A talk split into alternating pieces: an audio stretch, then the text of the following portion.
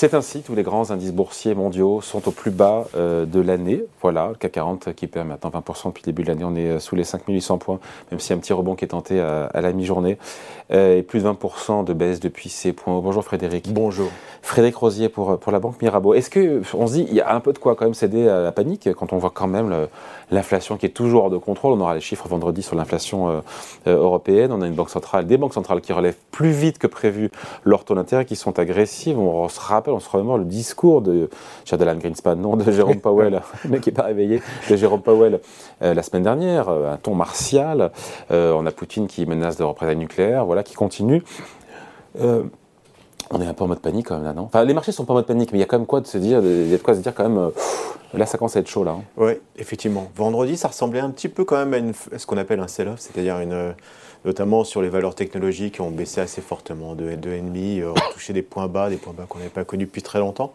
Euh, et, on a le sentiment effectivement que le marché aussi est en, train d'intégrer euh, ce qu'on appelle le hard landing, c'est-à-dire vraiment la récession et peut-être une récession dans... Jusqu'à présent, ce n'était pas le cas. Les marchés boursiers, notamment les marchés financiers au sens large, intégraient une, espèce d'atterrissage en douceur, voire de légères petites récessions techniques, c'est ça? Oui, et, je, pense qu'il y a plusieurs indications comme ça qui montrent à quel point la, récession est en train de, pénétrer les esprits des investisseurs. C'est euh, typiquement le secteur des matières premières, le pétrole, qui s'est contracté. Donc là, on n'est plus en train de se dire, tiens, est-ce qu'il y a oui ou non de problème sur, sur l'offre, mais est-ce qu'il n'y a pas finalement un problème sur la demande avec une récession? D'ailleurs, on voit bien le Brent, le Brent qui est à 85, de... Pardon, 85 dollars. C'était d'ailleurs la seule éclaircie à l'horizon, parce qu'en même temps, ça témoigne effectivement bah, d'une possible récession. C'est ce qui est pricé indirectement par le marché, le marché pétrolier.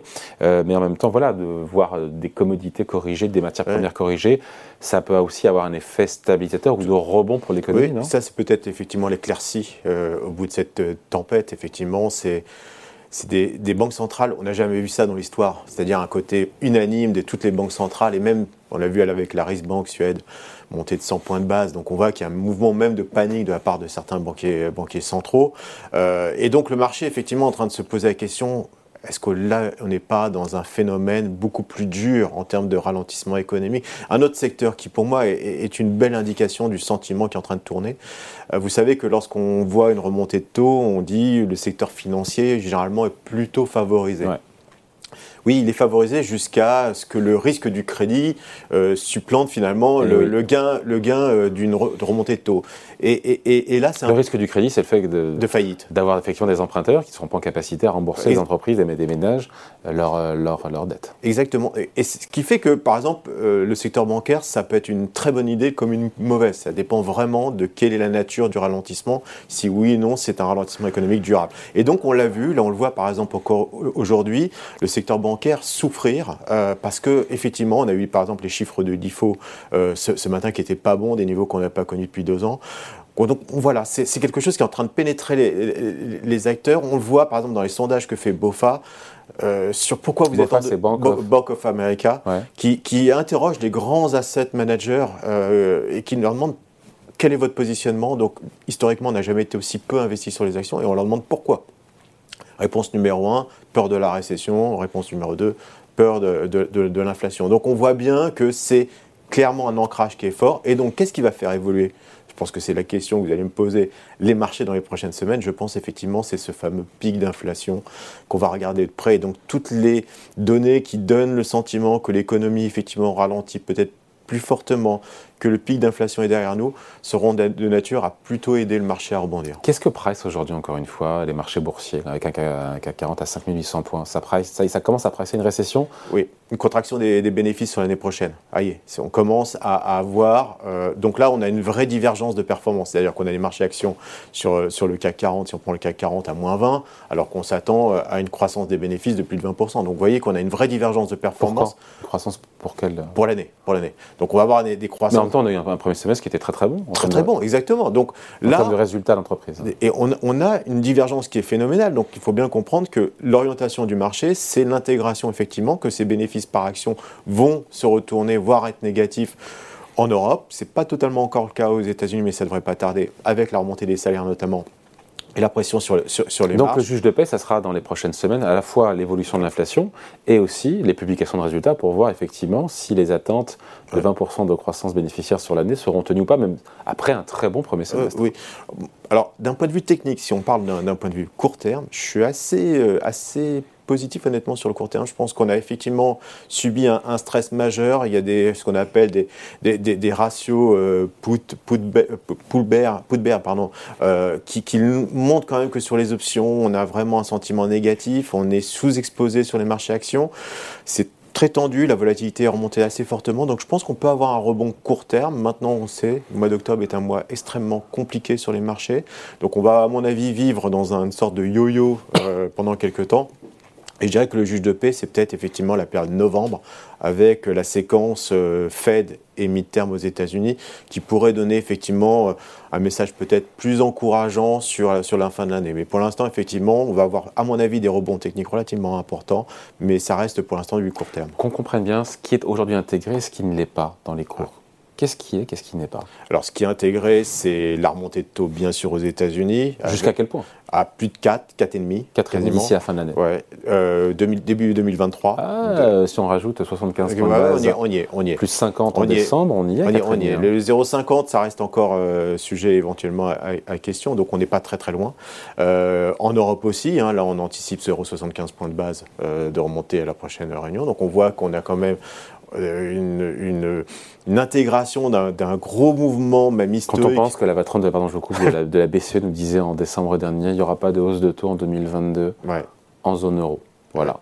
Et, le problème, c'est que par exemple aux États-Unis, le pivot euh, qu'on imaginait, en tout cas le target inflation à 2%, il est en train de, de reculer dans le temps. On est en 2025. Donc c'est vrai que c'est ce message-là qui est plutôt négatif sur les marchés actions et qui a pesé ces dernières semaines. Ok, donc c'est ce qui est intégré, ce qui n'est pas ce qui n'est pas, c'est peut-être effectivement, pour l'instant, je vous l'ai dit, euh, la contraction des bénéfices aux États-Unis, elle n'est pas encore, euh, pas encore intégrée. Et donc, c'est vrai qu'on peut se poser la question comment, comment les entreprises vont subir notamment cette pression salariale qui est très forte dans les négociations en cours, comment ils vont vivre effectivement ce ralentissement. Vous avez vu le CDE encore aujourd'hui qui, revoit ses perspectives de croissance, comment ces entreprises vont pouvoir tenir sur des taux de marge qui sont historiquement hauts sans avoir une contraction des bénéfices. Donc pour l'instant, ce n'est pas intégré aux États-Unis. Donc, pardon de voir le pire et sans céder à la sinistrose ou au catastrophisme, mais on peut imaginer encore 20%, 10%, 15% de baisse supplémentaire sur les marchés actions, notamment sur le CAC 40 tout est envisageable. Maintenant, en termes de valorisation, euh, lorsqu'on regarde euh, les multiples de, de, bénéfices, les PE sont pas, on n'est pas élevé. même si on a une décradin, là, on est autour de 10.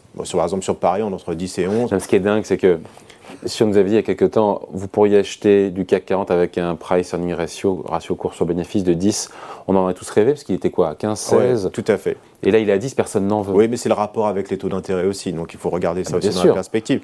Et la, croissance, et la, et la croissance bénéficiaire qu'on va avoir ah l'année prochaine. C'est ça qui a changé. Mais, mais, mais, si on regarde d'autres paramètres qui sont effectivement ce taux de marge à 20%, qui, euh, quasiment un pic sur les taux, de marge, le ratio dette nette sur EBITDA, les entreprises du CAC 40 n'ont jamais été aussi peu investies. Euh, en, investies ou endetté endetté, pardon, excusez-moi, endetté. EV sur EBITDA, donc la valorisation des entreprises par rapport à l'EBITDA, on est sur des ratios de, de 7, 7,5. Euh, je rappelle juste que le private equity se paye 11 fois au moment où on se parle, 11 fois, 11 fois et demi. Donc ce que vous nous dites, c'est que les marchés boursiers ne sont pas chers et pour autant personne n'en veut, ça qu'on marche sur la tête. Oui, parce que euh, les investisseurs, notamment anglo-saxons, sont partis depuis longtemps. Il y a une décollecte massive quand même depuis le début de l'année. Et que pour un anglo-saxon, aujourd'hui, euh, l'Europe, c'est une zone de conflit c'est une zone, on l'a vu encore euh, hier, euh, d'incertitude politique. Mmh. Euh, Avec l'Italie. Voilà, il y a une, devise qui est moins bien rémunérée aujourd'hui que, le dollar. D'ailleurs, c'est aussi une problématique. Hein. C'est que le dollar aujourd'hui, lorsqu'on regarde la rémunération, par exemple, des, obligations allez, court terme aux États-Unis, c'est quasiment le rendement du S&P. Donc c'est vrai que c'est une concurrence. Ah euh, ça commence à devenir attractif. Ça, devient attractif. On est à peu près à 5 sur les deux. Donc vous voyez, euh, ça commence effectivement d'être un, petit peu le, problème entre investir dans une zone, dans un actif volatile et incertain et un actif plutôt défensif, avec un peu plus de visibilité, c'est vrai que le choix d'un investisseur aujourd'hui, il est quand même vite fait. Donc on voit que. Mais point particulier, point particulier, on finit là-dessus, mmh. Frédéric, point particulier, qui a une vision long terme des choses, qui voit donc du CAC 40. Il faut, il faut, il faut, accumuler, il faut accumuler, même si il est probable quand même que dans les 9 mois qui viennent. On aille plus bas. C'est pas, pas impossible. Moi, le 5005 sur le CAC 40, c'est vrai qu'il me, me, fait des petits, des petits warnings. Sur le court terme, j'y crois pas. Je pense qu'on peut rebondir.